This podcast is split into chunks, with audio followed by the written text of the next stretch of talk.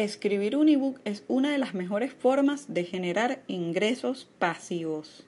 ¿Se te da bien la escritura? Entonces, escribir un ebook puede ser una excelente opción para ti. En ese caso, te vamos a contar los tres aspectos legales que debes tomar en cuenta al momento de escribirlo. ¿Quieres saber cuáles son? Si es así, entonces quédate porque en unos minutos te lo cuento.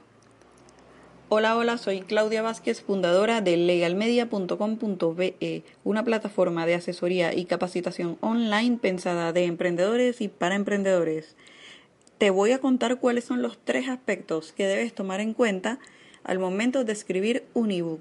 En primer lugar, debes tomar en cuenta el derecho de autor que tienes como creador de la obra, el cual nace desde el momento en que la creas. En segundo lugar, debes tomar en cuenta el depósito legal. Esto es un paso obligatorio para todos los escritores. Y en tercer lugar, pero no menos importante, tenemos el ISBN, que aunque nada tiene que ver con el derecho de autor, es un paso importante para clasificar tu ebook, sobre todo si lo quieres poner a la venta.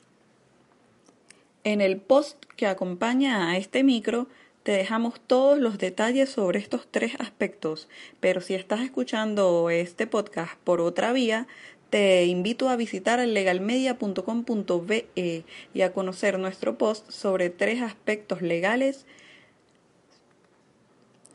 para publicar tu ebook. Si quieres más información sobre contenido legal y emprendimiento, entonces síguenos en Instagram y Twitter como arroba legalmedia underscore bzla, en Facebook como legalmedia Venezuela. Si te gustó este post, entonces compártelo y comenta. Así que recuerda, primero consulta y luego emprende. Chao, chao.